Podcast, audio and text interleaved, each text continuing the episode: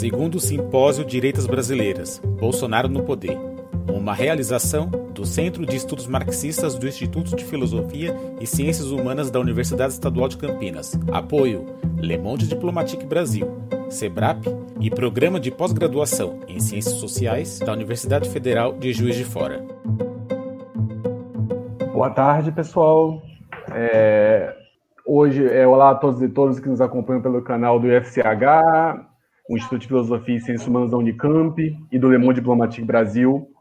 Hoje, 2 de junho de 2020, uma, uma terça-feira, vamos dar início ao segundo dia do segundo Simpósio de Direitos Brasileiros.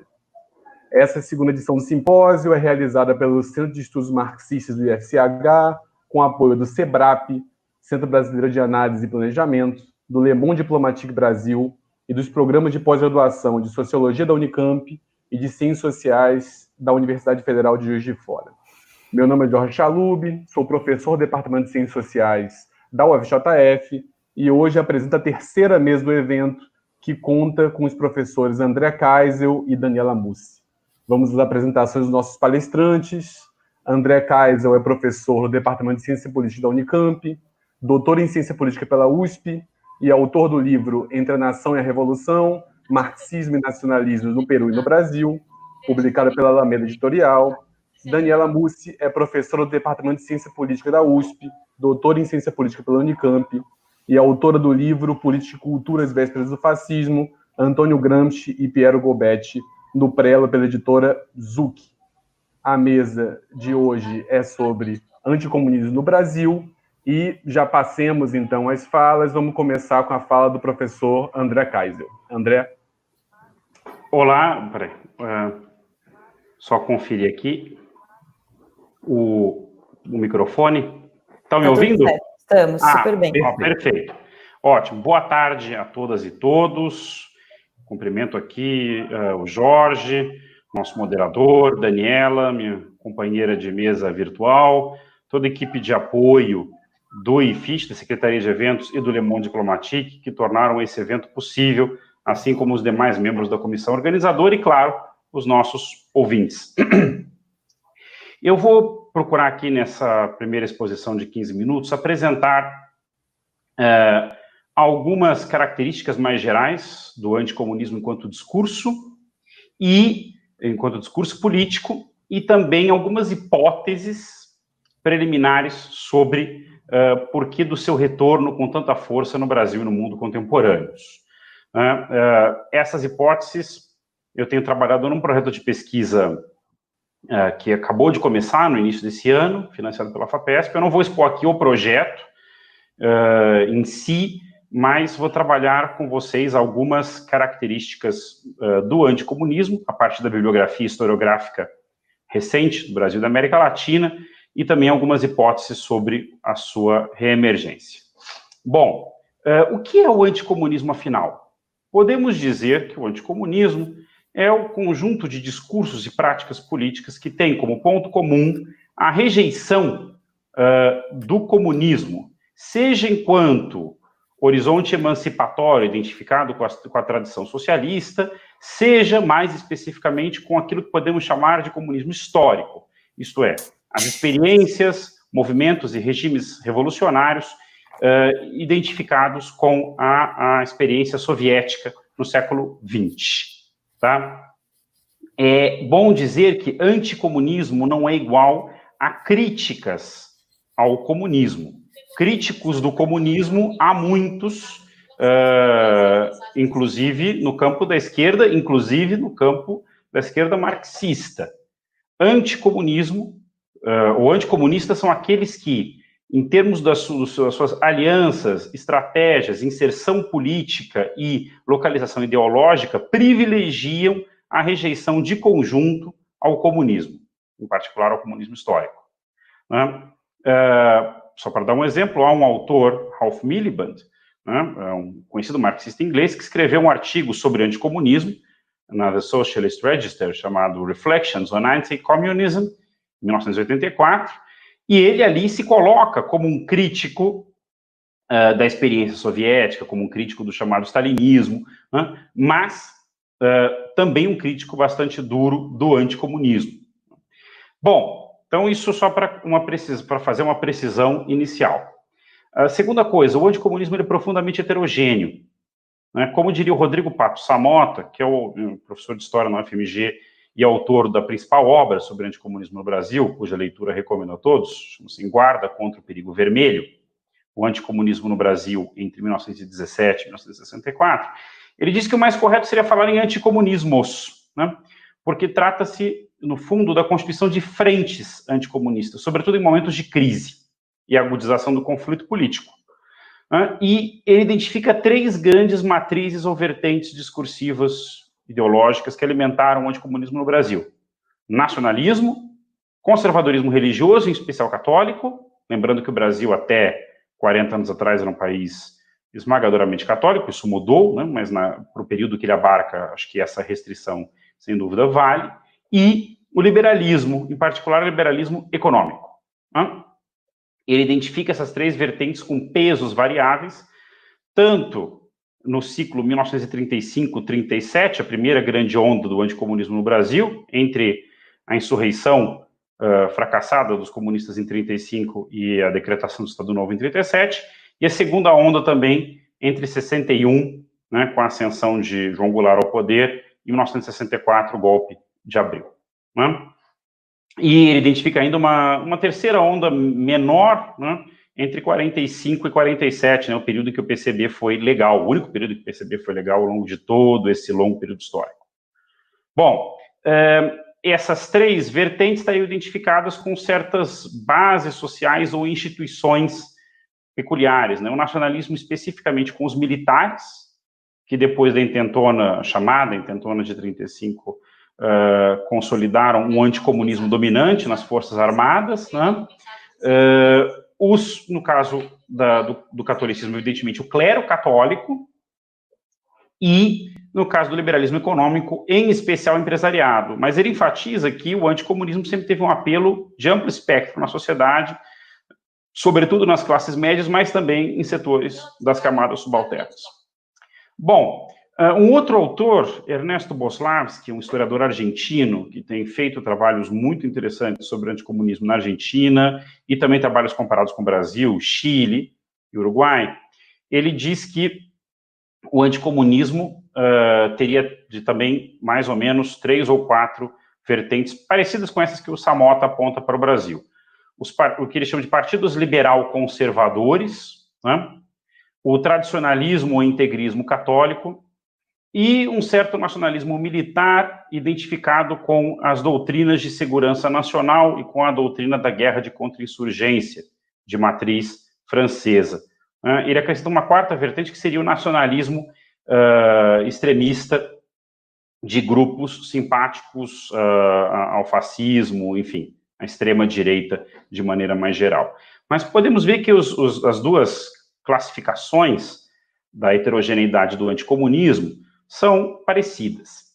É bom lembrar que também se pode identificar, como reconhece o próprio Samota, algum anticomunismo na esquerda, pensando, por exemplo, na experiência da social-democracia europeia no pós-Segunda Guerra Mundial, o que também é reconhecido por Ralph Miliband, no artigo que eu citei logo no começo.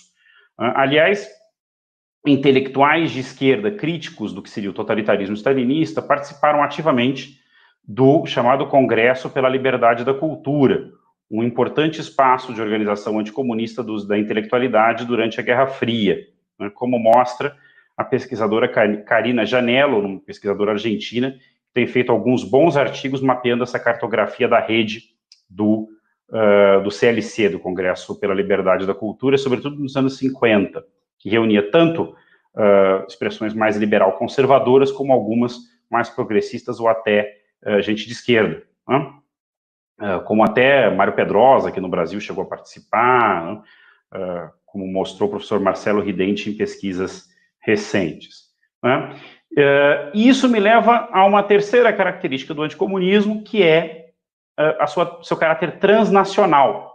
Assim como o comunismo histórico se organizou a partir da União Soviética uh, em experiências de organização internacional, né, a mais famosa delas é a Internacional Comunista, entre 19 e 43, o anticomunismo também se organizou de maneira internacional, em especial a partir da Guerra Fria, tendo como principal polo aglutinador os Estados Unidos, tanto seus aparatos estatais como alguns paraestatais ou societais. Ainda que os Estados Unidos não seja o único nó nessa rede, houve outros.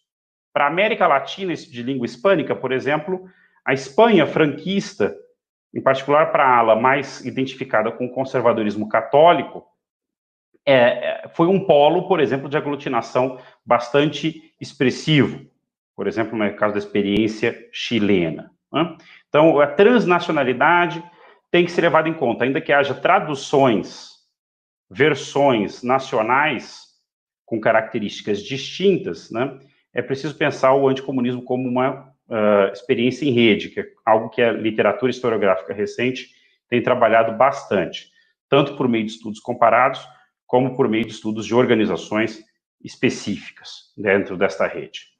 Uh, e uma última, enfim, acho que uma última característica que é bom ressaltar, que Ernesto Boslavski chama atenção num, num artigo de comparação entre Brasil e Argentina, é que a, a intensidade do anticomunismo guarda uma relação flexível com o peso real dos partidos comunistas em cada sociedade. Né? Por exemplo, e esse é um tema do meu projeto, vou aqui mencioná-lo mais ou menos de passagem. Se nós compararmos o Brasil, no período da Guerra Fria, com o Chile e o Paraguai, nós veremos que o discurso anticomunista foi chave e central na legitimação das respectivas ditaduras de segurança nacional. Né? Tanto no Brasil possa ser. André, 10 minutos, hein? Ah, obrigado. Como no Paraguai, estronista, como no Chile de Pinochet. Mas os partidos comunistas de cada país tinham forças muito desiguais. O Partido Comunista Chileno era o mais forte, chegou a integrar o governo de Salvador Allende, como se sabe. O Partido Brasileiro passou uma parte desse tempo, como eu já mencionei, na ilegalidade, mas em alguns momentos teve força bastante razoável, e o Paraguai foi um partido de, dos três mais, relativamente fraco com pouca chance de ser um oponente uh, real do regime estronista. Então, por que que nesses três casos o anticomunismo tem tanta força? E aí, para concluir, eu apresento as hipóteses sobre a sua, que ajudam a entender a sua reemergência hoje. O anticomunismo uh, não tem como função apenas e tão somente rejeitar uma ameaça real de, digamos, de uma revolução socialista ou comunista. Né? Ele tem, digamos, a função de coesionar blocos ou frentes sociais e ideologicamente heterogêneas em torno de uma resistência a ameaças reais ou imaginadas de mudanças radicais de diferente espectro. E, portanto, no discurso anticomunista, o que se chama de comunismo varia muito. Portanto, há uma certa elasticidade semântica aí. Né? Isso pode ir desde os partidos comunistas propriamente ditos até variadas expressões da esquerda, né? Uh, em geral, e mesmo movimentos sociais que reivindiquem mudanças igualitárias de diferentes tipos. E esse me parece um elemento chave para entender a sua reemergência no Brasil e na América Latina contemporâneos. Porque ao ter sido uh, difundido, traduzido, circulado na América Latina durante todo o período da Guerra Fria, o anticomunismo forneceu uma certa, um certo léxico a partir do qual setores das elites políticas, intelectuais, sociais latino-americanas pensaram o mundo, a gramática da Guerra Fria, sobretudo a oposição, totalitarismo, democracia, estruturam, em grande medida ainda, nosso modo de pensar, né? e ele também gerou uma espécie de uma caixa de ferramentas útil para setores conservadores de diversos matizes recorrerem em momentos de crise e agudização do conflito político. Além do que, e esta é a minha terceira hipótese, a América Latina uh, viveu, no início do século XXI, uma conjuntura particular no mundo. Uma, houve uma onda expressiva de governos de esquerda e centro-esquerda, de modo geral moderados, alguns mais radicais, mas que reivindicavam né, esta condição e reivindicavam um vínculo com as experiências de esquerda na região do passado. E dois, a América Latina tem ainda um regime pós-revolucionário herdeiro de uma experiência revolucionária importante, que é Cuba, e que guarda ainda relações de solidariedade com as esquerdas latino-americanas, o que de alguma maneira alimenta né, ambas as coisas, a onda progressista e a persistência da experiência cubana, alimentam uh, o recurso ao anticomunismo na região. Essa é uma hipótese que eu tenho trabalhado com uma estudante minha, Maria Júlia Jimenez, num artigo que nós ainda não publicamos. Né? Então, e essas são as principais hipóteses que eu gostaria de apresentar a vocês de por que o anticomunismo volta com tanta força. Ele é tanto uma cultura política de longa tradição no Brasil. Dois, ele se tornou particularmente conveniente para os setores mais conservadores na longa crise que se abriu no Brasil desde 2013, de modo a aglutinar forças e mobilizar amplos setores sociais, em especial na classe média, mas não apenas. E três, ele encontrou um alvo, ainda que pouco assemelhado ao comunismo, que o PT governou 13 anos e passou muito longe de tentar algo como uma transformação socialista do Brasil, mas por ser um partido identificado com a esquerda, identificado ainda que de modo mais genérico com o socialismo, né, simbologias como vermelho, etc., ele se tornou, e a esquerda brasileira de modo geral, um alvo particularmente favorável para os rótulos do anticomunismo, não sem promover uma elasticidade ainda mais ampla do que a que o comunismo tinha na Guerra Fria. Porque aí o atual discurso anticomunista do bolsonarismo põe para dentro né, toda uma série de atores, feministas, ambientalistas, movimento LGBT, que pouca ou nenhuma relação tem com a tradição comunista. Né? E para concluir, né, o que, que esse anticomunismo acaba favorecendo hoje? Não só um movimento de reação, não ao comunismo, que não é uma ameaça real, plausível no Brasil de hoje, né, em nenhum sentido, mas sim as conquistas democráticas do Brasil nos marcos da Constituição de 1988, ao conjunto delas.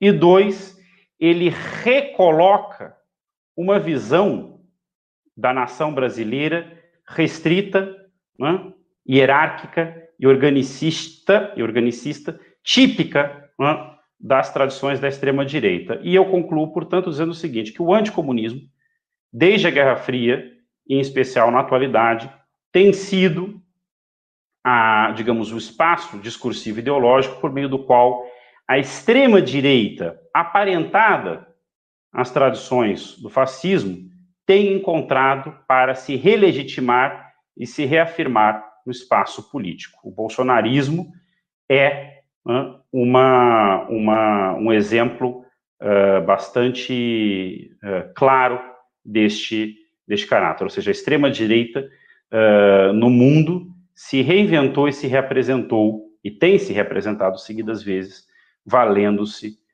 deste espectro, para usar essa metáfora tão cara Marx e Engels, né, o Manifesto Comunista, esse espectro chamado comunismo. Né? Em 1848 era um espectro de algo que ainda não havia vindo. Hoje, né, é um fantasma em sentido um pouco mais literal, porque trata-se de uma reiteração né, do repúdio a uma experiência em grande medida passada. Uh, perdão por atropelar um pouco o tempo. Uh, muito obrigado, Jorge. Muito obrigado a todos. Nada, André, nenhum problema. Nós que agradecemos. Agora eu passo, então, já a palavra para a Daniela, para fazer a sua apresentação. Bom, obrigada, Jorge e André. Queria agradecer, na verdade, o convite para fazer parte desse segundo simpósio Direitas Brasileiras. Eu tive a oportunidade de assistir o primeiro, é, que foi na USP, né? Será que eu estou falando bobagem? Foi, né? Esse mesmo. Participei ouvindo, assistindo as mesas. Foi um evento extremamente instigante. Estou muito feliz que esse segundo esteja acontecendo, ainda que online, né? Tem vantagens de realizá-lo online, mas queria parabenizá-los pela organização, dizer que eu estou bem feliz.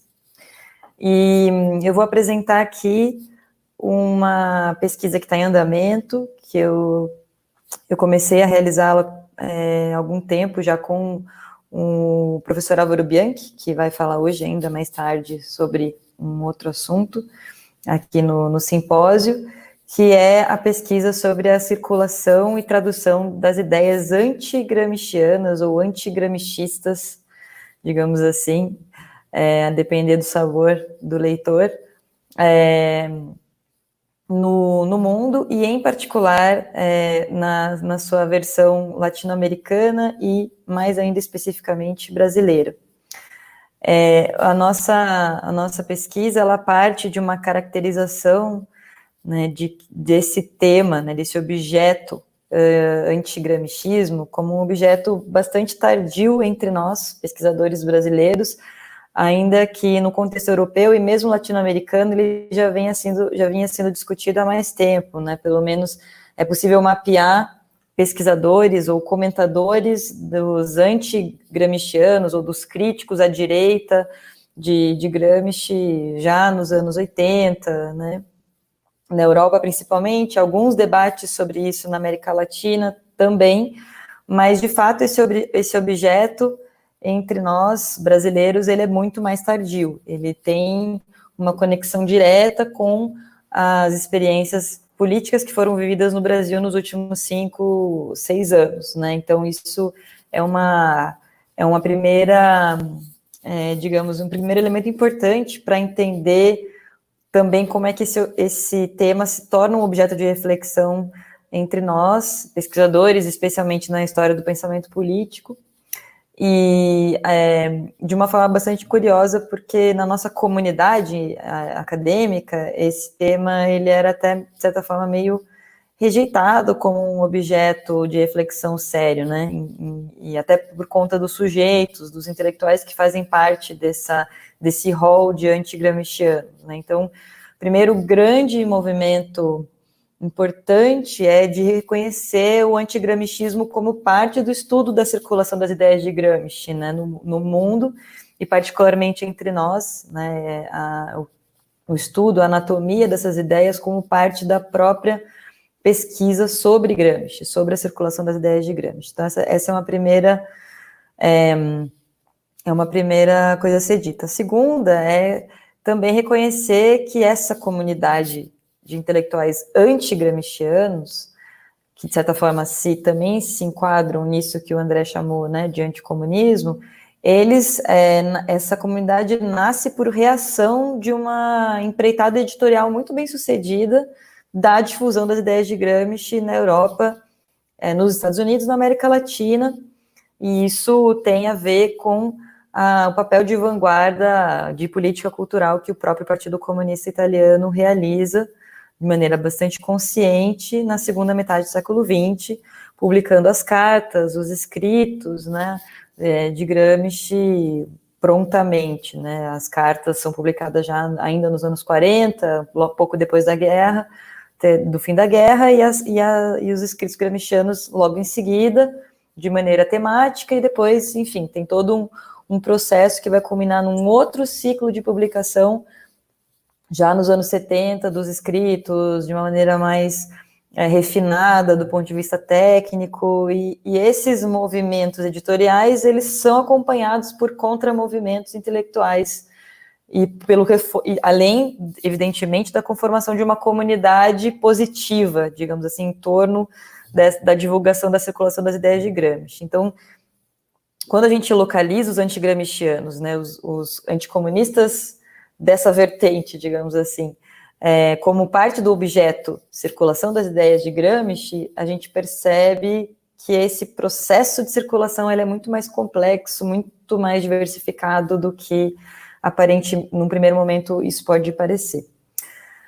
Outra coisa interessante que a gente vem observando na pesquisa é que você tem, de início, né, entre os antigramichistas ou antigramscianos, duas vertentes muito fortes. Na verdade, uma é mais forte que a outra, mas duas vertentes bem significativas.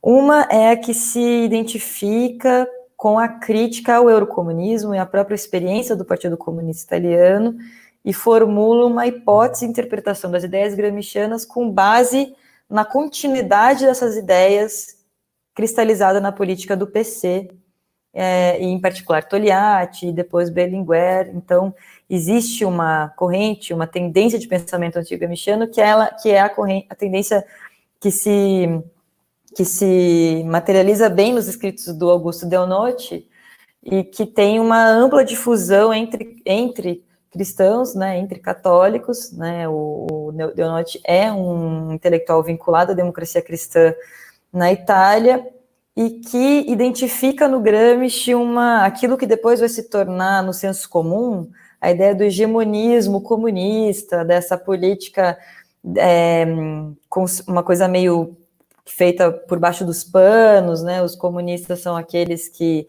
vão fazer com que vão, vão colonizar o eleitorado dos outros setores, eles fingem que querem, fingem que querem uma unidade, fingem que são pluralistas, é, mas na verdade eles estão ali buscando colonizar o eleitorado dos aliados, enfim, é, é essa vertente que vai dizer que o eurocomunismo não é diferente da experiência é, é, stalinista, ela só é, a experiência stalinista por outros meios, digamos assim.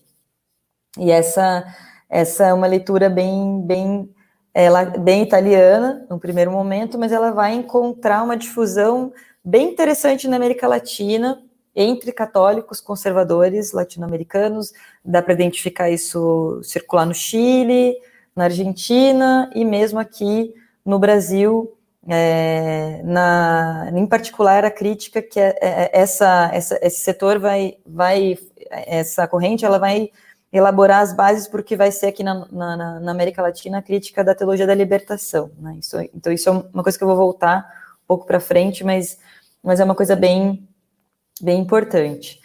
E a outra, digamos, tendência antigramicista ou antigramiciana desse período pós-segunda guerra, que acompanha esse movimento editorial de circulação das ideias do Gramsci, é aquela que é, se identifica com uma crítica feroz à, à influência de, de, de Gramsci nos fenômenos é, dos protestos, a conformação de novos movimentos sociais, nas revoltas de 68 na França, na, no surgimento de, de movimentos de é, feministas, das, identificados com a, os direitos sexuais, os homossexuais e negritude, anticoloniais, etc. Então, é a crítica que é muito forte em intelectuais como o Scruton, por exemplo, né?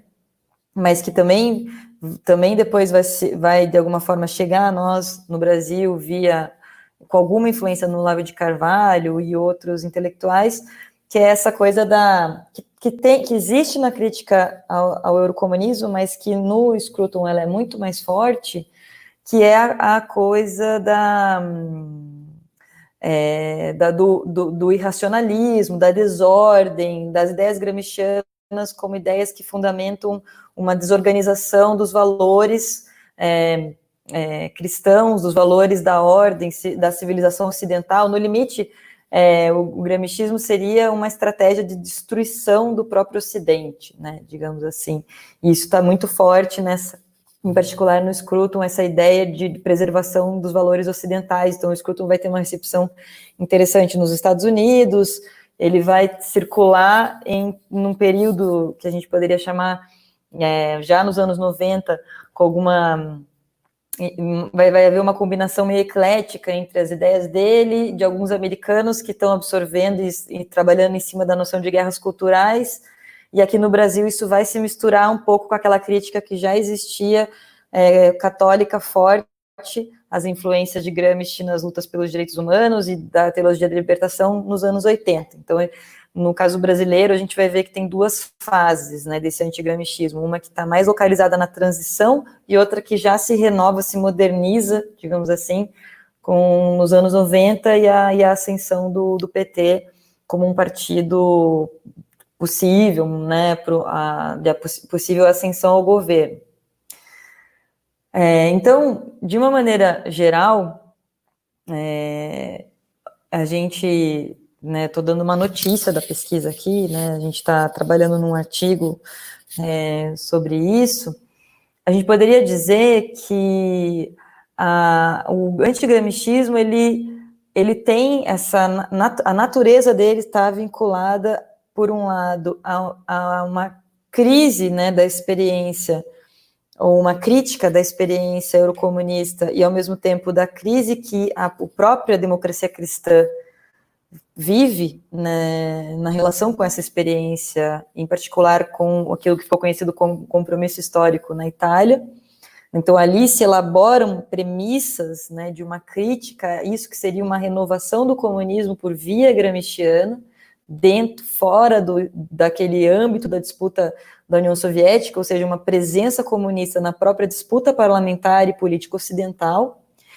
E, e essa, essa elaboração é, italiana encontra uma certa confluência, uma, um certo eco, ainda que ela seja paralela à crítica que emerge no, no, no contexto inglês e também francês, ainda que no francês a, a característica do antigramichismo seja um pouco diferente, é, que tem a ver com a emergência de uma nova esquerda, muito mais, digamos, afinada, de, de, em diálogo com as experiências dos movimentos, dos movimentos das lutas estudantis, e esse antigramichismo ele vai acumular forças nessa crítica da, da desordem de, que representada por esses movimentos, da subversão dos valores religiosos católicos e ocidentais é, é, que a própria experiência do eurocomunismo significa, é, e em particular na, no caso do Deonote,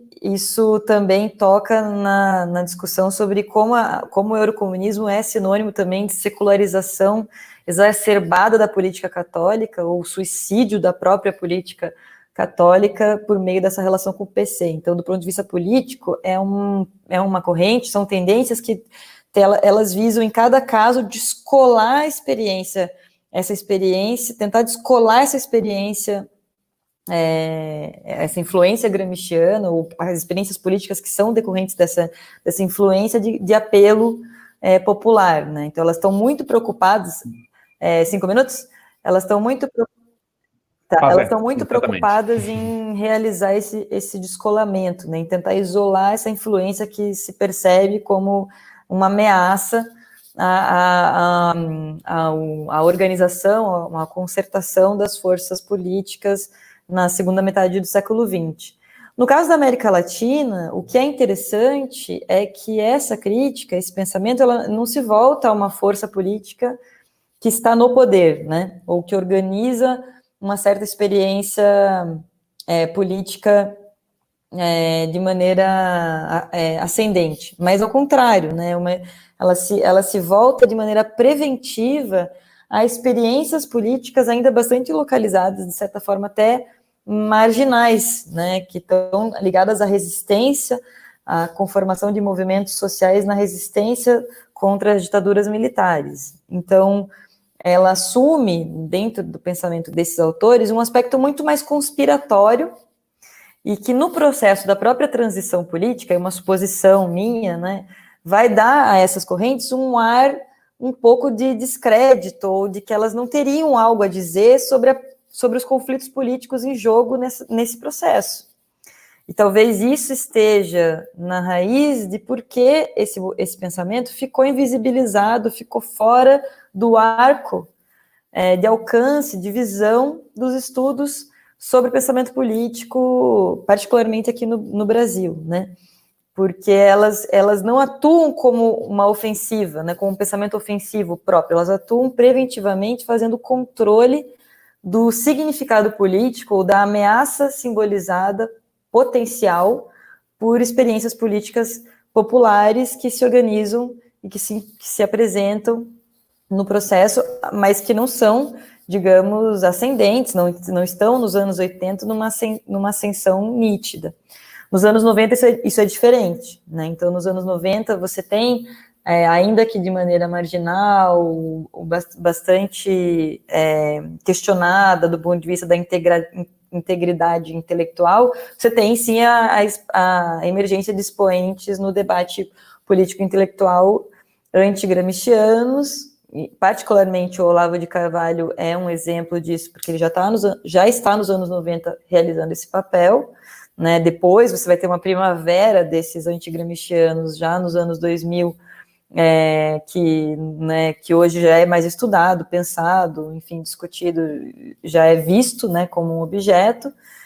É, e, e o que é interessante desse momento novo, né, dos anos 90, é que existe uma combinação entre aquela, digamos, aquele antigramichismo preventivo, conspiratório, né, é, dos anos 80, com a circulação das ideias antigramscianas mais, é, digamos, americanizadas, né, mais trabalhadas dentro da chave da, das guerras culturais, não tanto do, da, do antigramscismo como corrosão dos valores católicos, não, não só isso, mas também numa chave mais laica, digamos assim, dos valores ocidentais. Então, talvez o, uma hipótese de trabalho possível né, de se explorar é se aqui no Brasil não, não, não se constituiu uma, a, a, emergência de uma de uma, uma tendência híbrida entre as duas coisas, né, que a partir dos anos 90, direcionada para certos movimentos sociais em ascensão,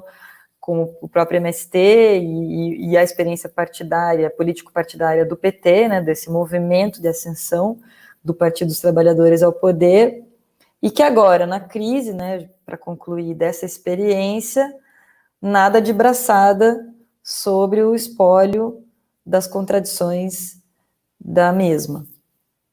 Acho que é isso para dar esse, esse pontapé na nossa conversa e espero que, que tenha contribuído para pensar um pouco esse tema que eu acho absolutamente fundamental, profícuo e diversificado, que é o estudo do, do anticomunismo das ideias anticomunistas. Queria agradecer muito a, a Daniela e o André, eu acho que foram duas ótimas exposições, assim, aliás, vocês mostram que já tem um trabalho relativamente sólido em relação à pesquisa do tema, eu acho que vocês levantaram muitas questões, eu vou fazer algumas perguntas aqui é, iniciais para vocês darem uma primeira resposta, depois aí, as minhas perguntas vão relacionar mais com as perguntas que os nossos ouvintes é, ou telespectadores, já que a gente está passando aqui, né, é, mandam para a gente. É, então vamos lá. É, eu acho que tem algo em comum em relação ao que vocês dois colocaram, que é uma certa ideia de que é, o anticomunismo trabalha com uma ideia relativamente fluida de comunismo e que, na verdade, ele tem, quer dizer, esse prefixo anti, né? Ele, na verdade, está destinado a algo mais do que a experiência do comunismo histórico, algo mais do que uma definição rigorosa de comunismo levantaria, né? É, e algo vinculado que vocês dois colocaram é uma ideia de experiência popular. Isso quer dizer, vinculado a isso, eu queria que vocês comentassem é, um pouco mais, acho que vocês dois fazem menção a isso, mas um pouco da particularidade de você ser anticomunista numa realidade periférica como latino-americana. Quer dizer, eu acho que é, isso é um ponto relevante, né? Isso quer dizer, é, já que você está se colocando como anticomunista numa realidade em que o padrão de desigualdade social e a limitação à mudança estrutural é, via política é ainda maior, né? Quer dizer, então, o primeiro ponto é isso.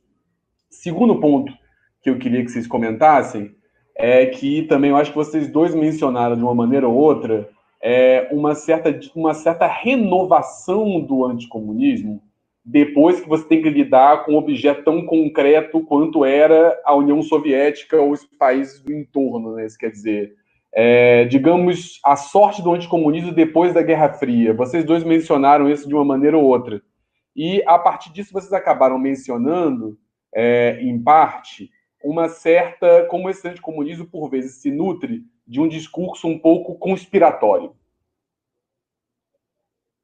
concordo integralmente com vocês, acho que é um ponto muito bom, isso quer dizer, como ser anticomunismo num mundo em que o comunismo não é mais tão evidente quanto ele anteriormente foi, isso é um primeiro ponto, mas só queria levantar que vocês comentassem, porque parte da força da narrativa anticomunista, uma parte dela, sobretudo, se ampara na ideia de que o comunismo é sim hegemônico, né? Quer dizer, quando você lê, sobretudo, é, por exemplo, a Daniela, sobretudo, fez menção, o André também, o Olavo de Carvalho, né? O Olavo de Carvalho, do primeiro texto lá sobre o Gramsci, de 94, ele nem colocava isso, né? Na verdade, ele falava que era mais o Brasil, que o gramscianismo era majoritário, porque nós éramos é, vira-latas no ponto, né? Mas no mundo, a nova era talvez fosse um problema maior do que o gramscianismo, né? Depois, o Olavo de Carvalho vai inflexionando o discurso dele e ele se aproxima num discurso conspiratório em que parece que o comunismo é hegemônico. Isso quer dizer, a ideia de que ele saiu do poder de 89 é uma ideia equivocada.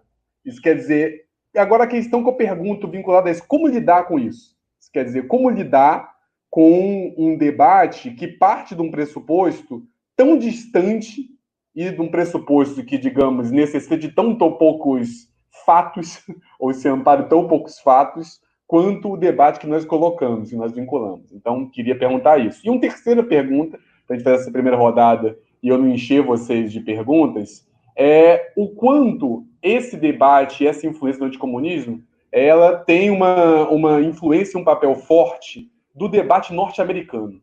Porque o, o macartismo é uma chave muito central, tanto da emergência de um conservadorismo americano, lá William Buckley, lá na década de 50, quanto do que, os, do que uma parte da bibliografia chama de neoconservadorismo, né, dos antigos liberais que migraram para a direita, e parte dessa migração passou muito por um discurso anticomunista e mesmo por uma relativização do clima conspiracionista, de perseguição no macartismo. Então, eu queria um pouco que vocês comentassem essa questão das fontes, digamos, norte-americanas, intelectuais norte-americanas, não é isso? Desse discurso anticomunista. E, de novo, parabenizar vocês pelas apresentações, pessoal.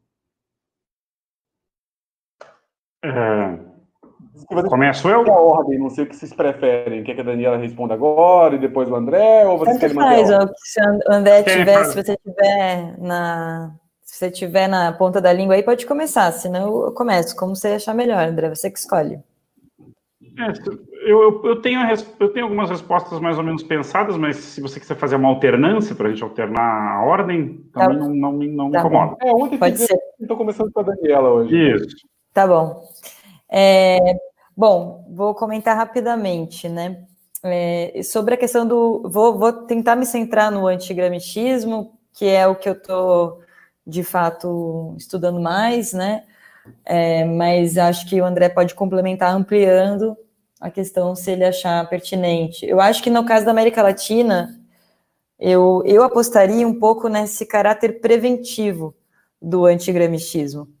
É, sempre que o Olavo de Carvalho fala que alguém está chegando ao poder, ele está, na verdade, se, se, ante, se antecipando, ele está exagerando, isso não tem um efe, não é só retórico, tem um papel político, cumpre um papel político, que se vincula com esse, evidentemente, com a construção desse, desse, desse mito, né, da, do, que tem a ver com o macartismo, tem a ver com o anticomunismo, como sempre foi, né, se a gente pode dizer que, que essa tem uma origem, né, essa, o medo da revolução, que talvez a gente possa remontar até o antijacobinismo, talvez ali tenha começado a, a surgir uma ideologia do terror, né, da revolução, terror, violência, etc. Então, acho que essa semente, essa, essa, esse ideário, ele circula, ele vai mantendo uma certa presença na, no pensamento político e, evidentemente, se renova na Revolução Russa e se transforma no, no, no anticomunismo, na natureza, no germe da, do anticomunismo. E, e, ele, e ele é compartilhado pela esquerda e não só pela esquerda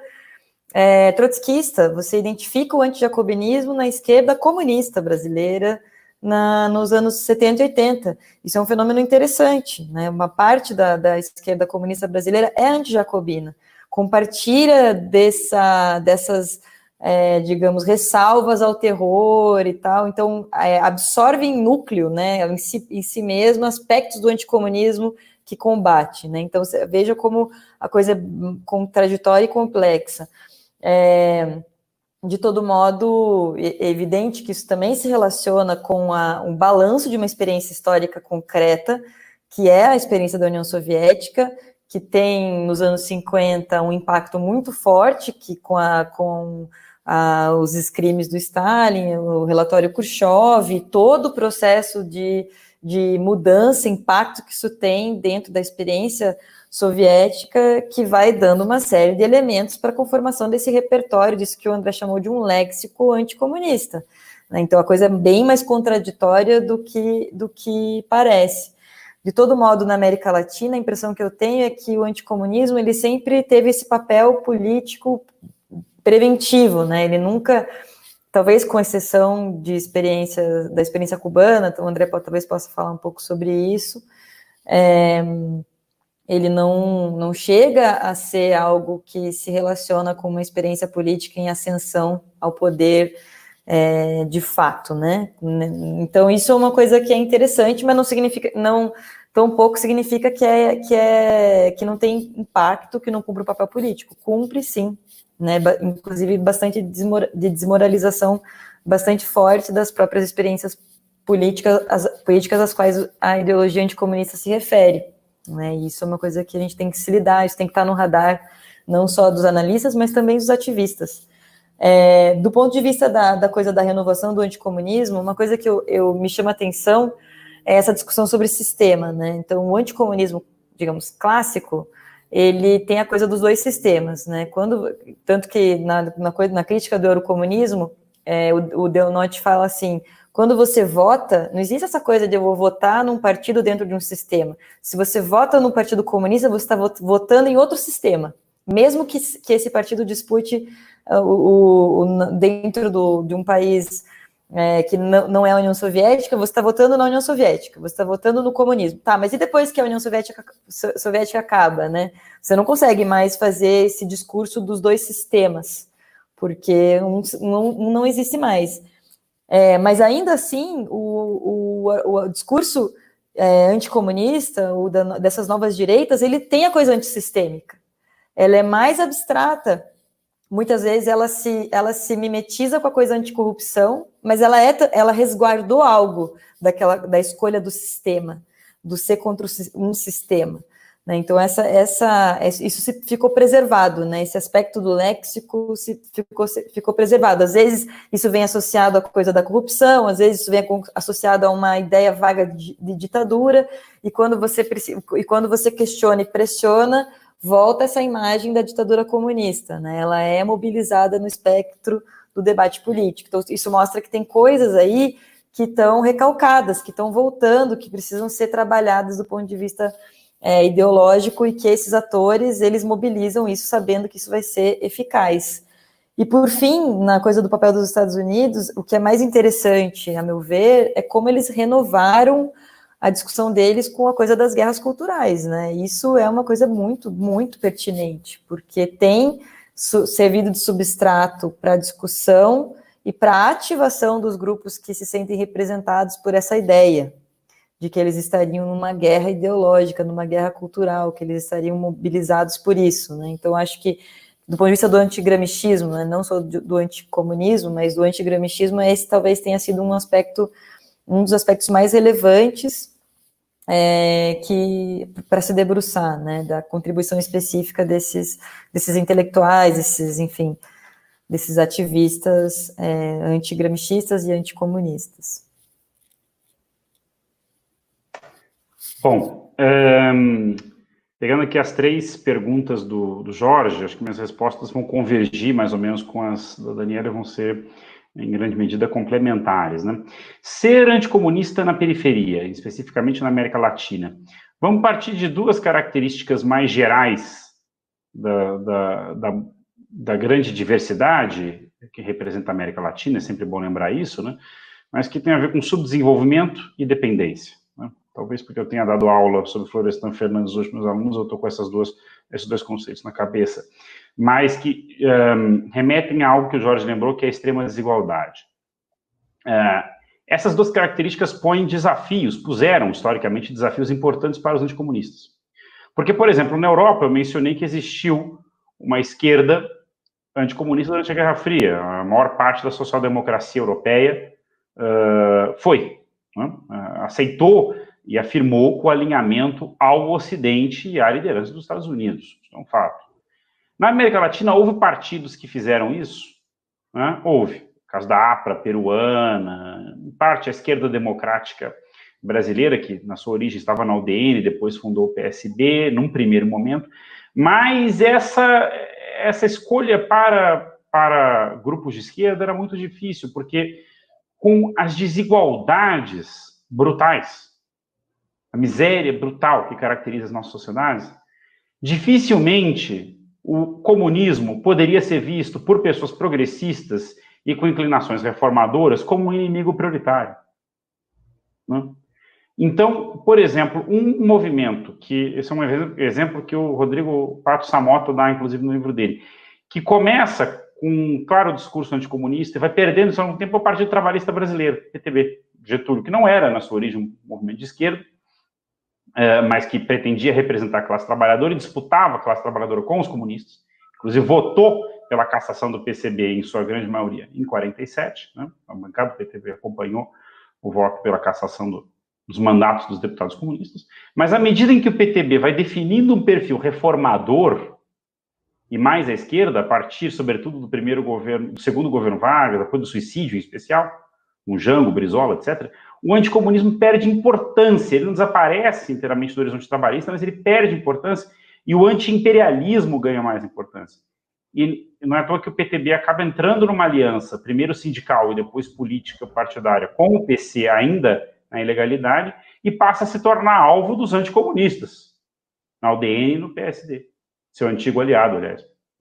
É, é muito interessante essa dinâmica da República de 45-64. Mostra como uh, o anticomunismo uh, na América Latina, diferentemente da Europa, era mais dificilmente conciliável com posturas democráticas e reformistas. Uh, o outro aspecto que eu mencionei é a dependência, e isso coloca um problema grave para os anticomunistas, sobretudo aqueles que se identificavam como nacionalistas, nas forças armadas né, e em grupos civis também identificados com tradições da extrema-direita. Porque depois da Guerra Fria, Priorizar o anticomunismo implicava em priorizar, em aceitar a liderança geopolítica dos Estados Unidos. Isso é muito claro, por exemplo, na geopolítica do Golbery. Afirma isso muito claramente. Não, o Brasil é um país ocidental, de valores ocidentais, e se insere na órbita dos Estados Unidos. Ele pretende ter um papel privilegiado nessa órbita, mas ele aceita esta, esta relação de interdependência e liderança dos Estados Unidos. Né? Agora, outros atores não puderam aceitar esta condição. Por exemplo, o peronismo argentino. Perón era muito anticomunista, isso todo mundo sabe. Mas, ao priorizar o antiimperialismo como horizonte estratégico, né, não só ele atraiu os ataques da maior parte da elite argentina e dos Estados Unidos, como depois da sua derrubada em 55, o peronismo como movimento de resistência passa, apesar da sua origem anticomunista que persiste, passa a desenvolver uma ala esquerda que passa a ser rotulada pelos antiperonistas como comuno, como comuno peronismo, vejam só. Né? Então, é, é, esse nacionalismo que aceita o anticomunismo na América Latina, em certas circunstâncias, abdica de ser nacionalista. Isso é muito cristalino no Bolsonaro hoje, de modo muito, muito mais exacerbado do que no regime militar pós-64, né? A, a, submissão até simbólica aos Estados Unidos, a continência, a bandeira americana, Trump, I love you, etc. Né? Ainda que aí tenha mais um alinhamento, talvez, de facções internacionais no poder nos Estados Unidos e no Brasil, do que um alinhamento com os Estados Unidos em si. Vejamos o que acontece com a relação do Bolsonaro com os Estados Unidos se os democratas ganham a eleição vindoura nos Estados Unidos. Não sabemos. Né? Segunda resposta, a questão do como lidar com um discurso que uh, abdica tão facilmente dos fatos. Né? Eu acho que a Daniela deu uma chave importante.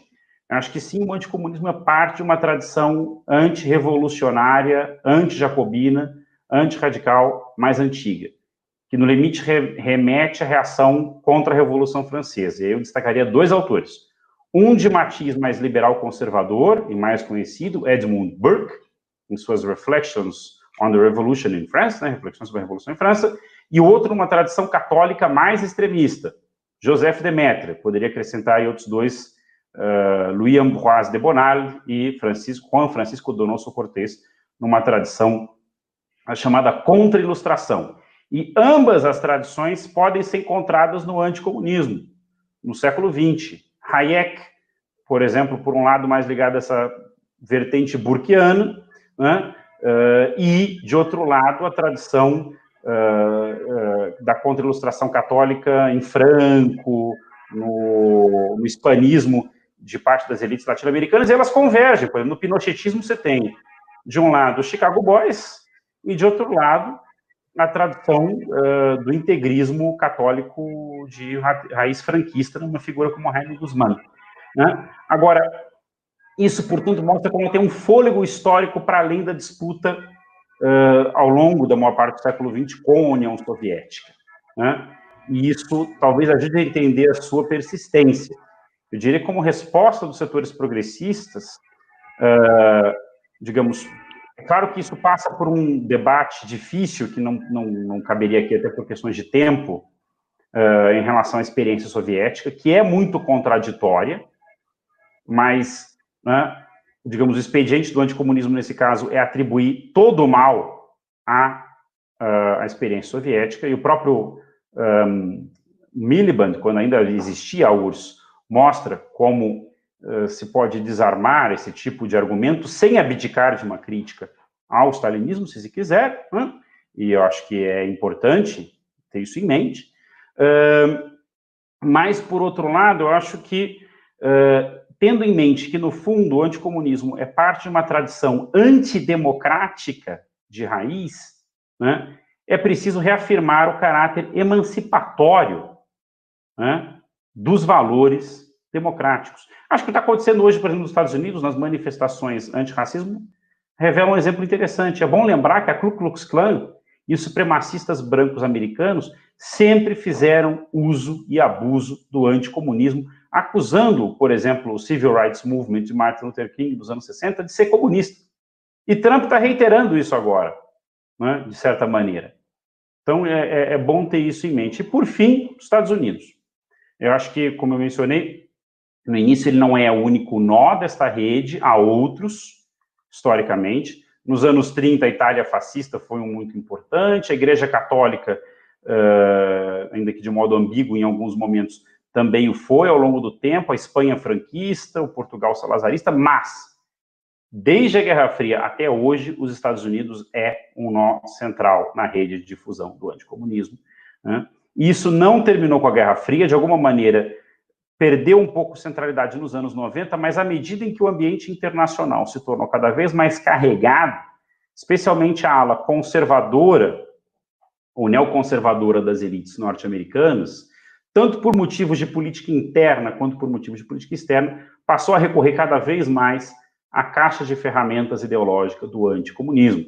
E é bom lembrar que agora Trump está praticamente eh, desencadeando uma nova Guerra Fria com a China, e por mais que seja duvidoso classificar a China como comunista, o fato de que o regime chinês reivindique esta origem, né, se, é, se continue denominando como comunista ou socialista, não vamos entrar aqui no debate sobre se é ou não, né, uh, digamos, dá instrumentos para que uh, as forças internacionalmente alinhadas com a posição do atual governo norte-americano, uh, digamos, reativem esse espírito de cruzada antes anti-soviético, hoje anti-chinês, continuamente anti-cubano, no caso da América Latina, e por aí vai. Obrigado. Obrigado, Daniela. Obrigado, André. É, agora eu vou tentar aqui fazer um papel meio de mediador, meio de. É, tentando resumir um pouco as perguntas aqui, que foram várias e muito boas. Então, é, eu vou acabar fazendo blocos de perguntas para dar conta de várias pessoas que levantaram os pontos aqui, tá? É, tiveram várias perguntas que apontaram para um tema muito relevante de fato, que é sobre o papel dos militares e a relação dos militares com o discurso anticomunista. Pergunta a Rosiane Cerqueira, por exemplo. Teve uma outra pergunta aqui que eu perdi sobre, é, sobre vinculando a ESG a isso, desculpa, mas está vinculado aqui. Então, primeiro ponto seria isso, militares e anticomunismo. Tem uma pergunta do Claudio Honor Barbosa, que eu acho que serve para os dois, que os dois podem responder, claro, que é em que sentido o anticomunismo é um antiprogressismo? Eu acho essa uma pergunta relevante e ela é, já emenda um pouco com a pergunta do Felipe Freller, é, que pergunta em que medida os intelectuais que, que teorizaram sobre o totalitarismo, como Raymond Aron, François Fourier, Lefort, etc., são anticomunistas ou críticos do comunismo. Quer dizer, essa distinção eu acho que é interessante desenvolverem aqui. Tem também a pergunta da Camila Rocha, é até interessante, eu, eu acabei de escrever uma coisa sobre isso, sobre esse longo o longo tempo vinculado a isso, sobre o papel de Cuba, da Venezuela e do bolivarianismo, ela também adicionou da China para o discurso anticomunista da América Latina. E aí eu vou fazer, eu vou adicionar um ponto em relação ao discurso, à pergunta da Camila, e do peronismo, né? Porque, assim, em parte nesse texto sempre foi algo, o peronismo era uma peça central do discurso antiprogressista brasileiro na década na República de 46, né? Isso quer dizer, saía na capa da tribuna de imprensa do Lacerda semanalmente quase ataques ao Peron, que o Peron estava invadindo o Brasil, que o Batista Luzardo invadiu o Brasil. Então isso era uma marca, né? Apesar do Peron, em boa medida como o André explicou bem, ser anticomunista também, o Peron, parte do, do discurso sobre o Peron no Brasil era um discurso que identificava o Peron com o comunismo. Claro que tinham outras vertentes da crítica ao peronismo aqui. Mas então, estou adicionando o ponto da Camila, que perguntou sobre a questão de Cuba, do bolivarianismo e da Venezuela. E, por fim, a última pergunta, que eu acho que essa é um pouco mais para o André, mas acho que a Daniela pode responder muito bem, claro, é em que medida é, a, a, análise proposta pelo Rodrigo Pato Samota, é, que, quer dizer, evidentemente é um, é um livro que é, se encerra em 64, mas é um livro também escrito no início da, dos anos 2000 e com todo aquele contexto colocado, eu compartilho com o André, que é um grande livro, mas claro, como toda obra, ela também dialoga com sua época, né? Em que medida o livro do Rodrigo Passapato Samor daria conta desse, dessa nova onda anticomunista recente, né? E aí eu também aproveito dessa essa pergunta é, que foi feita pelo Franklin Augusto é, e adiciono mais um pouquinho, mais um ponto. Isso quer dizer, haveria uma vertente prioritária das três vertentes que o, que o Rodrigo Pato Samota elenca no livro dele, que teria mais destaque nesse anticomunismo contemporâneo? Enfim, como primeira rodada, seria isso. Primeira rodada das perguntas da nossa plateia, né? Aí agora a gente pode voltar à ordem, né? A gente pode recomeçar com André, começar com o André e depois passar para Daniela. Ok, Jorge, eu acredito que depois de, eu já emendo na resposta as minhas eh, considerações finais, né? Desculpa, é, depende de vocês, André. A gente já tem um, um, a gente tem um tempinho ainda, tem do nosso nosso horário tem mais 25 minutos. Então acho que de repente a gente consegue até fazer mais uma última rodada mesmo, sendo que na última rodada vocês vão ter que ser mais sucintos. Então não precisa emendar ainda não, acho que ainda dá para ter mais uma rodada. Ok, bom. Militares, eu já toquei um pouco nesse tema, tanto na primeira exposição como na, na, na segunda rodada, um, quando me referi ao Golbery, né? É, sem dúvida, é central e tem muita produção sobre isso, não só o livro do Samota, tem outros artigos sobre anticomunismo militar sendo produzidos, ESG, Doutrina de Segurança Nacional, tem muita literatura sobre o tema. Eu só queria lembrar uma coisa, para o Exército Brasileiro, nos anos, entre os anos 30 e 60, há uma peculiaridade que o anticomunismo também respondia a problemas de política interna, por assim dizer. Lembrando que a, a insurreição de 35 né, que tanto impacto teve no imaginário militar brasileiro, foi promovida por militares. Uma peculiaridade histórica do PCB é de que o seu grande líder histórico, Luiz Carlos Prestes, e uma parte considerável dos seus dirigentes e quadros médios vinham das Forças Armadas. A gente como Jocondo Dias, Ginarco Reis, Agildo Barata, enfim, são vários nomes. E o PC tinha, Paulo Cunha, nosso colega da, da, da Unesp, tem estudos importantes sobre isso, tinha uma, um secretariado militar, o Antimil, né, que tinha, teve ação até ainda nos 70, quase nos 80. Né? E o exército brasileiro, até 64, era muito plural do ponto de vista ideológico. Né? Nelson Werneck Sodré, historiador ligado ao ESEB e ao Partido Comunista, era general de brigada. Né? Só para dar um exemplo, poderia dar outros de uh, militares que não eram comunistas, mas que eram nacionalistas de esquerda, sobretudo nas baixas patentes, muito ligados ao brisolismo. Então, para o conservadorismo militar, isso era um problema sério. Sério. Né? Agora, em 64 acontece um expurgo massivo. É bom lembrar que o maior grupo de caçados em 64 não era de estudantes, não era sequer de sindicalistas, era de operários. Eh, perdão, operários não, era de militares. Não era de operários nem de estudantes, era de militares.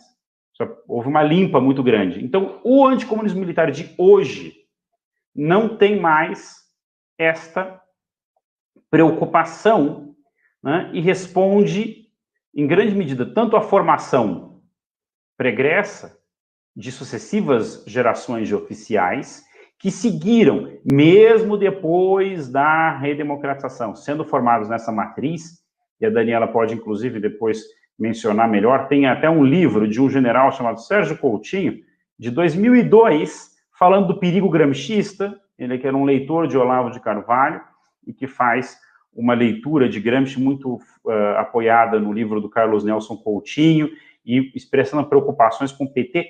E nós, durante todo esse período da redemocratização e da democracia de 88, não demos atenção para o que a ESG estava ensinando, para o que o, enfim, a ESEM, a escola superior né, do, do, do oficialato, etc., etc., uh, do que eles vinham ensinando, ensinando tanto para os militares como para os seus estudantes civis. Só agora a gente está correndo atrás do prejuízo para estudar essas questões.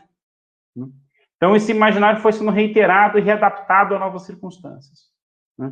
E está aí, muito claramente colocado no atual governo, não apenas na ala especificamente bolsonarista, o clã familiar, a vinculação com o olavismo, etc., mas no próprio autoritarismo militar mais burotecnocrático que se expressa em figuras como Mourão, Braga Neto, etc.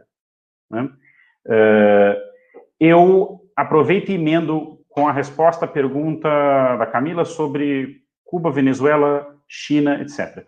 Cuba eu já mencionei logo na primeira apresentação. Acho que uma das coisas que torna o anticomunismo uma ferramenta de combate ideológico plausível na América Latina, é, para além da onda progressista, é mais especificamente a persistência do regime cubano, né, a sua capacidade de sobreviver ao fim da Guerra Fria em circunstâncias muito difíceis, de um embargo norte-americano, né, do fim da União Soviética, que dava uma rede de inserção internacional, uh, mas esse regime conseguiu não só sobreviver internamente, como formar uma nova rede de relações na região e no mundo, eh, em fortalecida em especial depois da chegada de Hugo Chávez ao poder em uh, 1998. E aí entra o tema da Venezuela. Então, se você olha, por exemplo, a pesquisa que a Maria Júlia, me orientando, tem feito com a Fundação Internacional para a Liberdade, né, que tem como seu principal porta-voz, dirigente porta-voz, o escritor peruano Mário Vargas Llosa, né, Cuba e Venezuela são temas reiteradamente trabalhados ao longo dos anos 2000. Né? E aí você tem uma certa confluência do anticomunismo com outro anti, que eu não vou ter ocasião de trabalhar aqui, de trabalhar em, em artigos e outras intervenções, que é o antipopulismo. Né? O que já me ajuda a responder um pouco a pergunta do Jorge, né, sobre o peronismo, mas depois eu chego nisso. E, é claro, a China, mais recentemente, por conta do recrudescimento do conflito geopolítico dos, uh, dos Estados Unidos com a China, tanto desde a ascensão de Xi Jinping, que tem uma política externa mais agressiva, mais afirmativa, como depois da chegada de Trump ao poder nos Estados Unidos, ele realimenta este fantasma agora com né, o espantalho chinês, que tem a, a, condição de ser, ao mesmo tempo, um Estado que reivindica a origem revolucionária na tradição comunista, mas, ao mesmo tempo, ter conseguido se tornar uma grande potência capitalista muito bem sucedida.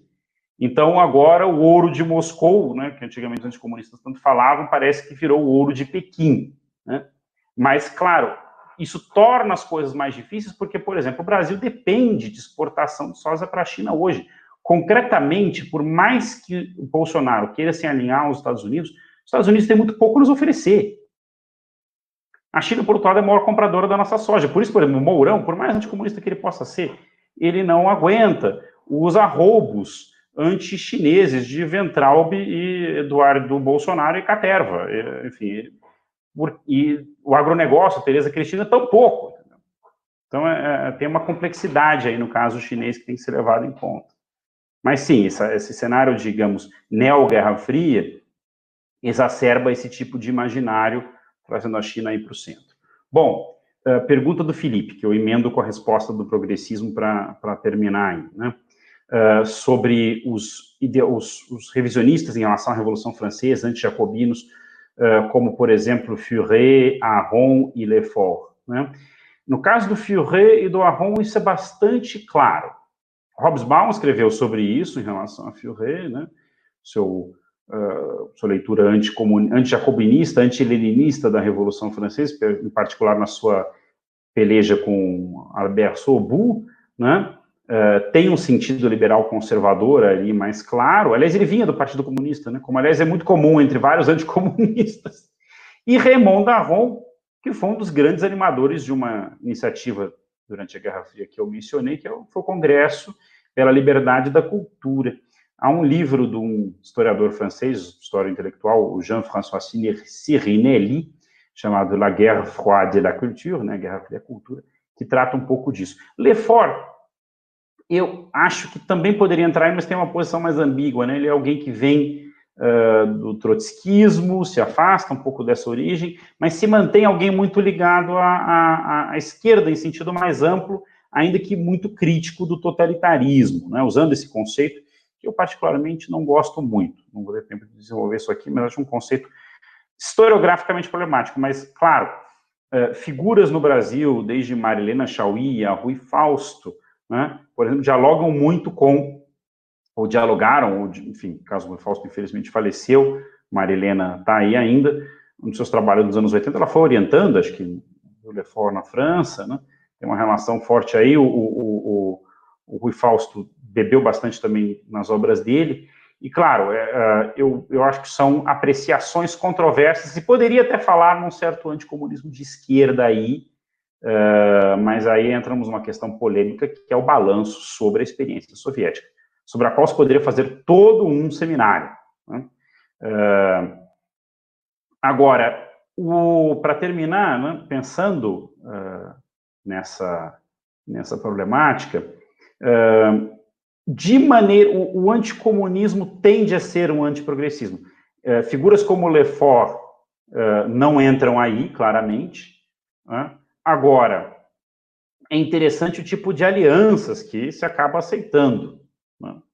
O caso do Congresso pela Liberdade da Cultura na América Latina, embora contasse com muitos exilados espanhóis antifascistas, mas que eram muito críticos do papel que o, o comunismo teve na, na, Guerra Civil, como Julián Gorquín, né, ex-dirigente do POM, eh, ele acabou, o Congresso pela Liberdade da Cultura, não condenou o golpe americano uh, na Guatemala, golpe apoiado pelos Estados Unidos na Guatemala, em 1954, contra um governo que não era comunista, de Jacobo Arbenz, mas que tinha comunistas no ministério. Né? E isso, esse, esse, esse golpe não foi condenado pelo CLC latino-americano, apesar da presença de figuras uh, de caráter democrático. Então, uh, digamos, priorizar a aliança anticomunista tem, uh, teve e segue tendo digamos, consequências desagradáveis para pessoas que levam a sério, como certamente era o caso de Lefort, certamente o caso de Gorkin, uh, ideais democráticos e progressistas, né? porque justamente uh, é uma tradição discursiva muito vinculada a uma tradição mais ampla que a Daniela e eu caracterizamos de raiz contra-revolucionária, tanto numa linha mais liberal conservadora, como numa linha mais católico tradicionalista. E o peso de cada matriz, que era outra pergunta que tinha sido feita, varia muito de acordo com cada, com cada caso nacional. Né? Em alguns momentos é mais o nacionalismo uh, próximo à tradição fascista, o nacionalismo militar, tecnocrático, um liberalismo econômico, o um conservadorismo religioso, em geral, combinações destas matrizes. Obrigado.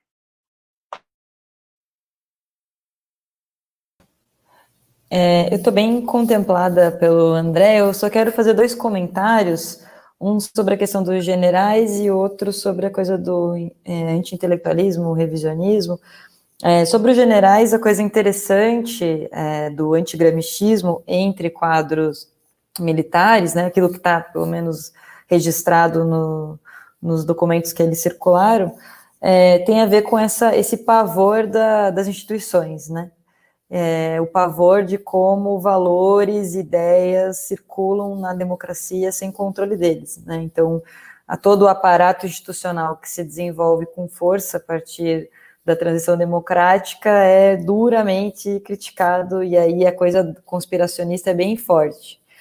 Então, é, é, é lógico que junta aí antigramichismo com, anti, com autoritarismo, né? Então, tem umas combinações interessantes aí, é, que, que muito, muito é, apelo, principalmente no final dos anos 90, começo dos anos 2000, e se volta, ora, para a simbologia do PT, é, como um partido que expressa essa revolução pela democrática, pela usando das eleições, né, uma revolução é, comunista pelas eleições, e aí a coisa, a chave do gramichismo é bem é bem útil, é uma ferramenta bem útil para esses setores fazerem esse tipo de discurso, né?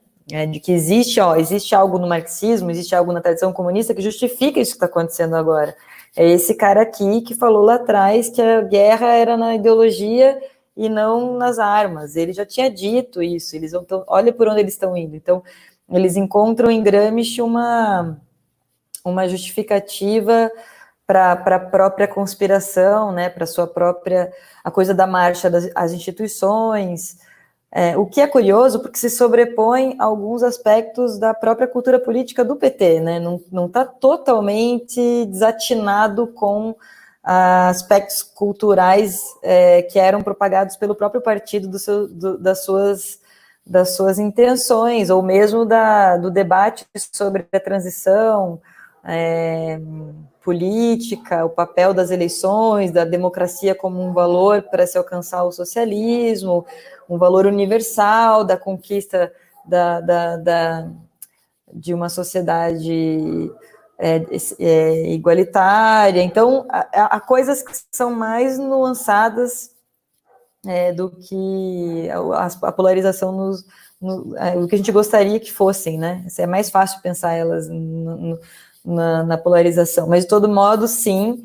E eles citam muito Coutinho, Carlos Alves Coutinho, citam muito alguns gamichianos que circulam em certas áreas profissionais, serviço social, por exemplo. Então, também está para ser feita uma pesquisa que nos ajuda a entender que tipo de documento esse, esse pessoal lia mais, né?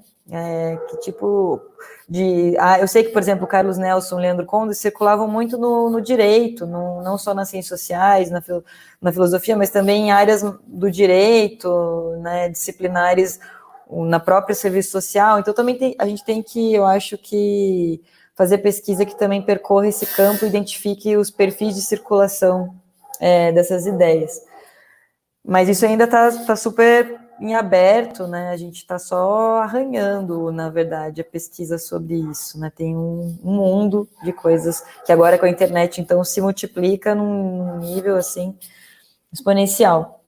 E tem algumas pesquisas bem interessantes que já, já vêm sendo feitas, né? O próprio Simpósio das Direitas é um espaço que, que faz com que isso apareça bem, né? Um, de, de pesquisa sobre o assunto. Agora, sobre a, a coisa do anti-intelectualismo e revisionismo, eu acho interessante que a gente pode encontrar essas duas coisas juntas ou não. Né? Você pode encontrar o anticomunismo num formato anti-intelectualista revisionista, ou ele pode ser revisionista sem ser anti-intelectualista. Normalmente, se ele é anti-intelectualista, ele tende a ser revisionista, certo? Porque é fake news, digamos assim. Mas ele pode ser é, não ser anti-intelectualista e ser revisionista, e, e o, a pergunta do, do Felipe ali no chat é uma pergunta que pega nesse ponto, que é o revisionismo sobre a Revolução Francesa, o Fourier e esses outros caras, né?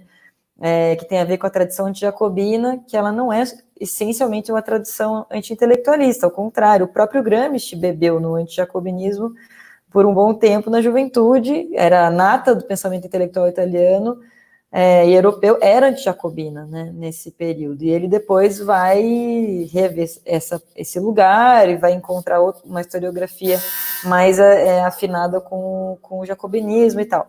Então, acho que a gente tem que criar essa distinção e no, e no meio dos revisionistas também conseguir entender por onde é que uma tradição não anti-intelectualista pega né, e trabalha contradições das experiências revolucionárias que são reais, que estão documentadas, que existem, para que a gente possa avançar num campo no qual o conhecimento nos serve para aqueles que não são anticomunistas. Senão a gente vai cair numa forma de anti-intelectualismo sem querer. Né? Então, acho que tem que fazer essa distinção e trabalhar essas matizes para poder avançar na, nas leituras históricas competentes sobre e bem, bem documentadas sobre os processos. Né?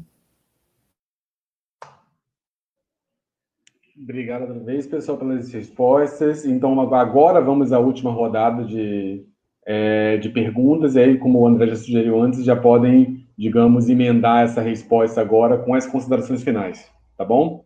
É, vamos lá. É, algumas perguntas, eu acho que você já respondeu isso, já falou algumas, mencionou algumas vezes, Daniela, mencionando, quer dizer, como essa centralidade do Gramsci passa por um próprio lógico de circulação da própria do Gramsci, que passa pelo PCI, mas também passa pela importância do Gramsci aqui, seja no PCB, seja no PT, quer dizer, você já é, apontou em parte isso, mas é, tem algumas perguntas tentando é, fazer uma, fazer uma análise que eu chamaria não tanto da circulação das ideias, mas de estruturas internas do pensamento, se, se haveria alguma característica ou conceito do pensamento do Gramsci que tornaria ele propício para esse tipo de para esse tipo de apropriação, digamos assim. Que eu achei muito feliz nisso, essa leitura colocada, né? Isso quer dizer, pensando isso como mais uma leitura do Gramsci, por mais que discordemos dela, né?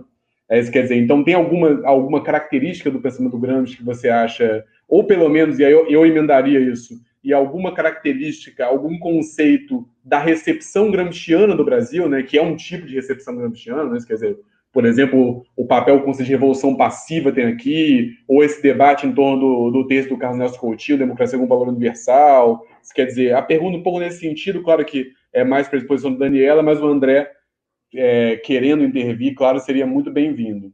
Outra pergunta, que eu acho que eu, não, eu perdi o nome aqui na pergunta, mas é, fica o registro para quem a fez. É, é, essa pergunta que eu levantei agora, alguma Rosiane Cerqueira levantou essa pergunta, outras pessoas levantaram essa questão, tá bom? É, outra pergunta é em relação se o Brasil estaria no, digamos, na vanguarda do anticomunismo na América Latina e no mundo, é, é que eu perdi o autor dessa pergunta, quer dizer, haveria uma, é, desenvolvendo um pouco a pergunta, haveria uma particular virulência, força do discurso anticomunista no Brasil, comparado, claro, a outros cenários de ultradireita ou extrema-direita, como no caso. Quer dizer, claro que tem casos, como o caso do húngaro, por exemplo, ou polonês, mas que você tem uma experiência comunista anterior concreta, que faz com que as coisas sejam muito diversas, né? Mas, pensando sobre o cenário da América Latina no mundo, como estaria esse anticomunismo brasileiro? Quer dizer, essa seria uma segunda pergunta que teve presente é, aqui colocado. Uma terceira pergunta, que eu acho que também vai um pouco mais para é, para Daniela, mas também o André, por favor, pode, pode trazer isso. Quer dizer, qual seria a grande influência intelectual do antigramscianismo ou antigramscismo do Olavo de Carvalho? Quer dizer, tem duas pessoas fizeram essa pergunta, eu também perdi aqui os autores. Eu acho que. É, não sei eu acho que foi a Fernanda Foster, se eu não me engano, é, anotando isso. Quer dizer, qual seria a principal influência intelectual vinculando a isso, vinculando a esse é, a essa essa questão. E por último, que eu acho que é inevitável pensar nessa pergunta antes para vincular um pouco é, a conjuntura, isso quer dizer como que vocês analisariam as fontes principais do anticomunismo no discurso do próprio Jair Bolsonaro. Claro que o Jair Bolsonaro é um personagem que, analisar apenas pela dimensão dos discursos, tem algo de muito. Tem, tem limites evidentes, não é isso? Mas o, mas o Bolsonaro é muito curioso porque ele parece, se a gente pensar na, na tripartição do Rodrigo Padre Samota, aliás, tiveram algumas perguntas sobre o título do livro, é Em Guarda contra o Perigo Vermelho, tudo bem? Se eu não me engano, foi lançada pela editora Perspectiva. Eu não sei se ele ainda está em catálogo, mas é, pela, pela própria editora, mas em muitas bibliotecas certamente ele está disponível, em guarda contra o perigo vermelho. Outra pergunta, aliás, antes de colocar, é, é, esse debate, como todos os outros, vão ficar disponíveis tanto no canal Le Monde Diplomatique Brasil, quanto no canal do YouTube do FCH Unicamp, tá bom? Então, quem perdeu alguma coisa, quiser assistir, é só voltar no canal do YouTube, que ele estará lá gravado. Então, só voltando ao ponto aqui que eu esqueci de falar isso, então, em relação ao próprio Bolsonaro, porque o Bolsonaro parece é, tá presente um pouco nele as três tradições anticomunistas. Né? Quer dizer, tem uma, uma certa um discurso cristão forte no Bolsonaro vinculado ao anticomunismo, tem um discurso nacionalista forte, eventualmente ele flerta com um discurso liberal forte de resistência anticomunista e ainda tem essa trajetória que é, vocês mencionaram bem, o André deu até mais ênfase, que é muito presente no, no livro do Rodrigo também, que é essa, essa, esse lugar do anticomunismo na caserna no Brasil, né? nas Forças Armadas, e esse discurso da traição pelos companheiros. Né? Quer dizer, parece que o Bolsonaro incunda essas tradições. Então, dentro do possível, queria que vocês comentassem um pouquinho sobre isso e já agradecer a vocês antes de fazer o encerramento aqui, pessoal. Agora podemos Começa inverter de novo. Começa tá. Daniela. Desculpa, desculpa que eu tive que sair 30 segundos, porque ficou uma pessoa apertando a campainha, e eu fiquei com medo de voltar a falar e ter uma campainha tocando aqui. É, mas, em bom, da parte que eu peguei, das fontes do Gramsci, eu acho que tem pelo menos duas coisas que a gente pode dizer que atestam um pouco a, a essa forma. Bom, é, há muitos autores que são, recebem recepções antagônicas. O Maquiavel tem uma tradição de recepção absolutamente diversa e contraditória.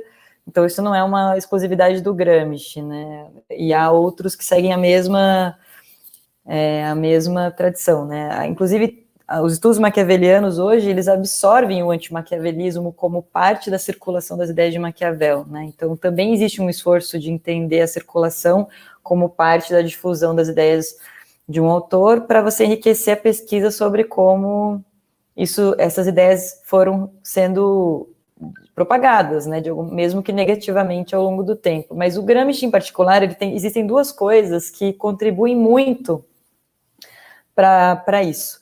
Uma delas é o fato de que ele lida com fontes muito diversas. Ele enfrenta o pensamento conservador, o pensamento católico.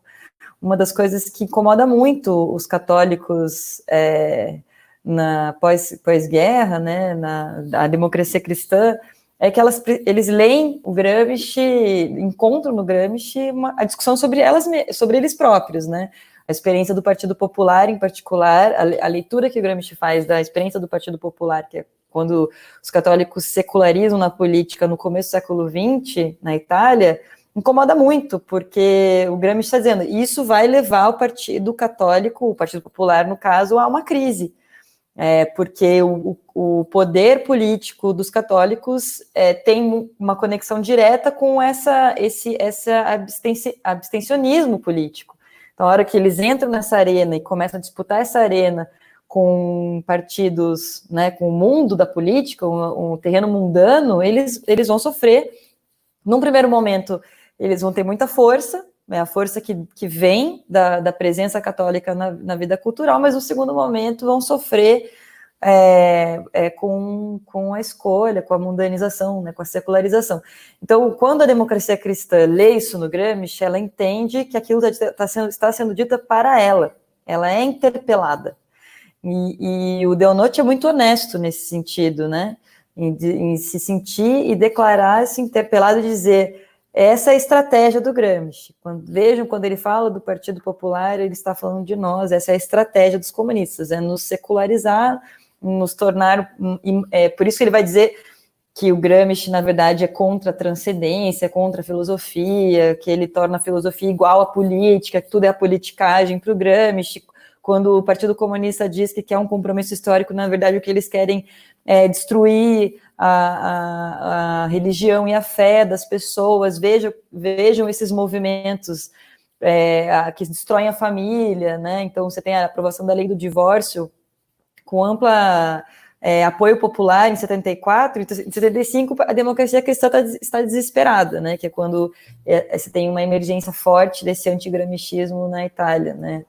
É, dessa preocupação entre os democratas cristãos. Então você tem o, o Gramsci interpela, né? Então uma das coisas é isso, ele interpela esses esses intelectuais, interpela esses grupos e, e isso tem resposta, né? Tem a reação. A segunda é, é o fato, no caso específico de Gramsci, que ele não tem uma obra, é, os cadernos do cárcere, que são fazem parte, né? Aquilo, o espólio mais importante, em termos teóricos, né? Ele, não, ele nunca foram, esses cadernos nunca foram publicados pelo Gramsci, né? Ele nunca, ele nunca transformou isso numa obra sistemática, serviço explícito, elaborado por ele de um certo projeto, né? Então, isso foi feito pelo PCI, mas o Gramsci não fez isso ele mesmo. Isso tem uma, isso tem uma, isso faz diferença, né? Então, também se cria uma margem né, para interpretações, para reinterpretações, para leituras e buscas de sentido.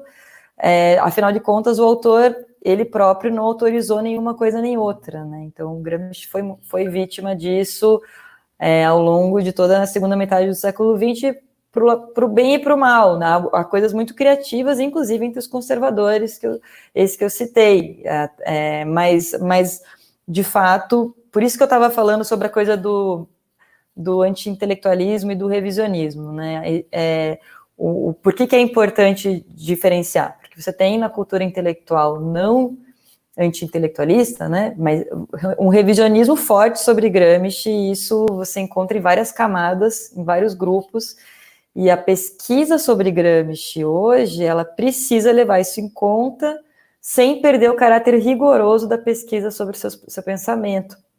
Então, essas, essas, é, isso está tá em jogo, né? A, a, o tempo todo para quem pesquisa as ideias de Gramsci. Então, é ao mesmo tempo absorver essas interpretações como parte do objeto e consolidar ferramentas de pesquisa que tornem o, a vida do pesquisador não mais fácil, mas pelo menos é, que o, o, que propicie ferramentas para que ele possa enfrentar o desafio do pensamento de alguém como Gramsci sem sem se sentir perdido, né, entre tantas coisas que são ditas, algumas completamente despropositadas, né, outras muito refinadas, mas também é, equivocadas. Então esse é um, esse campo tá, se constrói e se amplia, ele vai se tornando mais exigente. Acho que a gente tem que enfrentar essas, essas exigências.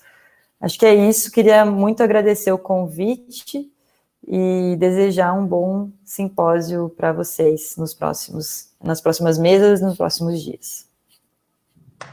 Bom. André, só antes de você falar, pedir para você tentar fechar mais ou menos em cinco minutinhos ah. essa última resposta, só para a gente não, não, ultrapassar muito tempo assim. Ok, perfeito, Jorge. Ó, rapidamente, um, livro do Rodrigo Pato Samota, sim, é da editora Perspectiva, de 2002, está fora de catálogo, até onde eu saiba, eu peguei na biblioteca da Unicamp, Deixo aqui a sugestão, se alguém puder levar para a editora, para reeditá-lo é, com um bom prefácio novo que o, Rodrigo poderia escrever. Acho que seria muito bom para estudantes no Brasil afora. É, aproveitando para responder uma pergunta que eu deixei pendente do Jorge no bloco anterior. Claro, o livro é filho da sua época e ele termina o livro dizendo que provavelmente o anticomunismo estava fenecendo como fenecia o seu antagonista, ainda que novos conflitos poderiam emergir. Mas ele faz a ressalva prudente de que né, a futurologia não é o ofício do historiador. E, claro, ele tem, nos últimos anos, revisitado o tema, inclusive desde, desde a eleição de 2014, com alguns artigos procurando traçar paralelos, semelhanças, diferenças entre anticomunismo e antipetismo, uh, bastante sugestivos. Eu li um, por exemplo, já na época das eleições de 2014, em que a polarização ideológica já era muito forte no, no, no, na, na, no conflito petismo-antipetismo. Né? Uh, Brasil na vanguarda do anticomunismo na América Latina? Acho que sim. Acho que o, o golpe na Bolívia contra o Evo Morales uh, mostra isso, o papel do Brasil, não só no apoio, na legitimação, tanto diplomática como discursiva, uh, a relação Macri-Bolsonaro, ainda antes da, da, eleição, durante a campanha eleitoral argentina, eu acho que sim. E uh, nesse sentido é interessante que os, uh, aquela, os artífices daquele, da, do, do, manifesto da Fundação Libertar contra o uso da, da Fundação Internacional para a Libertar da FIL, né, contra o uso da pandemia para um novo autoritarismo de esquerda, populismo, né, misturando aí de novo anticomunismo e antipopulismo, né, uh, eles, uh, Vargas Llosa, entre outros, eles, eles apontam uh, Alberto Fernandes, Lopes Obrador e Pedro Sanches, que, aliás, curiosamente, têm políticas distintas em relação ao combate à pandemia, né, e não põe o Bolsonaro. Não põe, não citam. Né? Então, é, seja pela afirmativa ou pela negativa, o Brasil acho que está assim na vanguarda do anticomunismo na região. É um nó fundamental na articulação das direitas regionais. Né?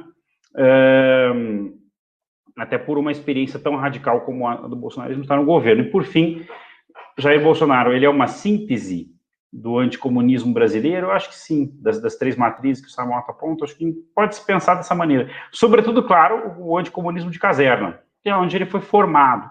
Mas tem o discurso cristão, tanto evangélico como católico. Aliás, outro dia eu até lembrei, achei curioso, lembrei do livro Em Guarda contra o Perigo Vermelho, porque um grupo de católicos da renovação carismática levou ao Bolsonaro uma bandeira de Nossa Senhora de Fátima, que, para quem não sabe, é um importante símbolo anticomunista por uma série de razões, sempre foi reivindicado pelo, pelo catolicismo tradicionalista lá TFP como símbolo do anticomunismo, levaram uma bandeira de Nossa Senhora de Fátima dizendo que o Bolsonaro tinha que livrar o Brasil do comunismo. Né? É, e, claro, um, um, certo uso do liberalismo, sobretudo do liberalismo econômico, né? Porque o liberalismo político para ele tem problemas sérios, porque ele tem que lidar com coisas com que eles não gostam, como pluralismo, respeito a minorias, garantias individuais, direitos humanos, aí não rola. Mas o liberalismo econômico, a defesa intransigente da propriedade, isso está no discurso dele. Então, acho que, de certa maneira, tem uma, uma nova síntese no bolsonarismo, mas talvez o elemento de um certo nacionalismo militar, mas um nacionalismo, como eu disse, que na prática abdica na soberania nacional, no sentido paradoxal, né? né? E, e, um tanto superficial, mas que tem, mas que reivindica, digamos, o elemento interno da velha política cultural da extrema-direita, que é de opor uma nação homogênea aos indesejáveis que nela não cabem, entre eles os comunistas ou a esquerda em geral. Mas inclusive feministas, gays, etc., indígenas. Bom, e com isso eu encerro, agradeço mais uma vez a Daniela, ao Jorge, a toda a equipe e que continuem todos atentos aí os ouvintes, telespectadores ao nosso seminário. Obrigado. Obrigada. Então, pessoal, Obrigado agradecer mais uma vez, então, ao André, à Daniela, agradecer muito ao, ao Ricardo, ao Valério, ao Zé Maria, funcionários do IFCH, que permitem isso, essa transmissão, sem eles não seria possível. Agradecer também ao Luiz Brasilino e a Bianca Pio, do Le Monde Diplomatique Brasil, que também são fundamentais nessa divulgação aqui para essa coisa. E avisar que você, que nos reencontramos, então, espero que nos reencontremos, sete e meia da noite, quer dizer, daqui a pouco mais de 50 minutos, numa mesa sobre intelectuais de direita, com o professor Álvaro Bianchi, da Unicamp, e eu estarei também nessa mesa ao lado dele, que será mediado, se eu não me engano, pelo Sábio Cavalcante, que também ajudou a gente aqui no backstage dos bastidores, mandando perguntas e por aí vai. Então, espero encontrá-los em breve e obrigado a todos aí pela audiência. Obrigado, gente. Tchau, tchau. Obrigada, Jorge. Obrigada, André. Abraço. Abraço. Abraço.